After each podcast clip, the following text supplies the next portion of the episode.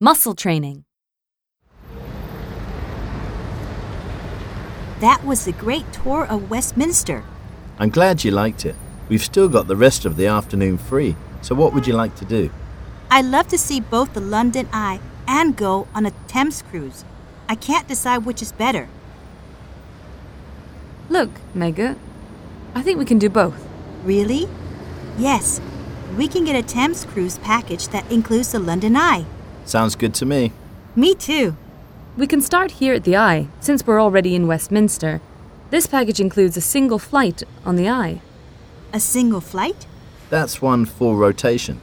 Oh, how long does it take? It lasts about 30 minutes.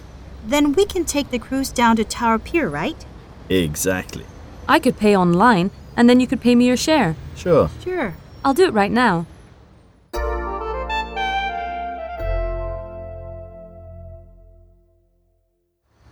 Next, please.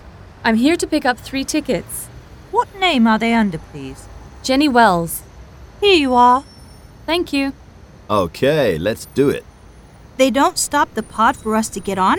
No, you board while it's moving, but it's very slow, so you'll have no problem doing it. Mind the gap, please, as you enter the pod. For your own safety, please do not lean against the doors. What a great view of London!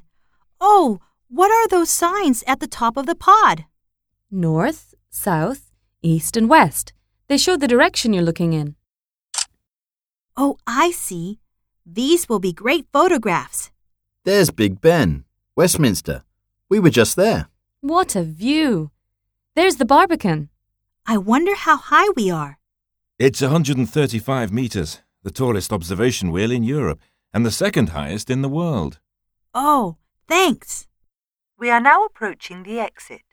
Please be sure you have all your things.